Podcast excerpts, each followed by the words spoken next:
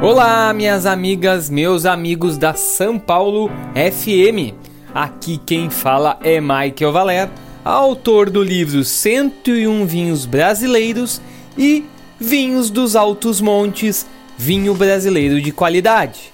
O Brasil vai encerrar o ano com uma nova denominação de origem reconhecida, a DO Altos de Pinto Bandeira. Esse tipo de reconhecimento, além de delimitar a área de produção de seus vinhos, também estabelece as variedades de uvas permitidas e outros parâmetros qualitativos que o vinho deve obedecer para levar o selo de denominação de origem. Até então, a primeira e única denominação de origem brasileira para vinhos era a DO Vale dos Vinhedos, que em 2002 tinha obtido pelo INPE o registro de indicação de procedência e em 2012 teve reconhecida a denominação de origem. No caso da DO Altos de Pinto Bandeira, a trajetória também durou 10 anos. O trabalho foi iniciado pela Associação dos produtores de vinho de Pinto Bandeira, a Asprovinho, em 2012 e contou com apoio de importantes entidades como a Embrapa Uva e Vinho, a Universidade de Caxias do Sul, a Universidade Federal do Rio Grande do Sul, o Sebrae Nacional, a Sicredi Serrana e o Poder Público Municipal de Pinto Bandeira.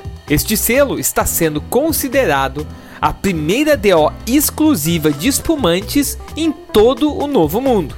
Ela abrange 65 km quadrados de área contínua, sendo 76% no município de Pinto Bandeira, 19% em Farroupilha e 4% em Bento Gonçalves. Entre as principais regras para o uso da DO Altos de Pinto Bandeira, a gente destaca: primeiro, as variedades autorizadas para a produção dos espumantes são apenas a Chardonnay, a Pinot Noir e a Riesling Itálico. Segundo, as uvas devem ser cultivadas 100% na área geográfica delimitada. Terceiro, o sistema de condução das videiras é apenas o de espaldeira. Quarto, é permitida apenas a colheita manual. Quinto, na elaboração, os espumantes com ADO somente podem ser elaborados pelo método tradicional e tem que ter um tempo superior a 12 meses de envelhecimento.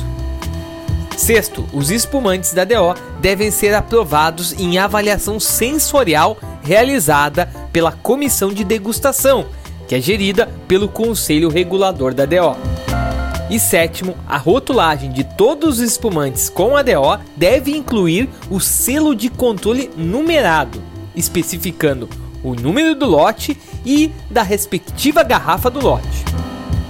Por fim, é importante a gente destacar que as vinícolas que hoje fazem parte da associação e já podem fazer o uso da DO são apenas quatro: a vinícola Aurora, a Dom Giovanni, a Geise e a Valmarino.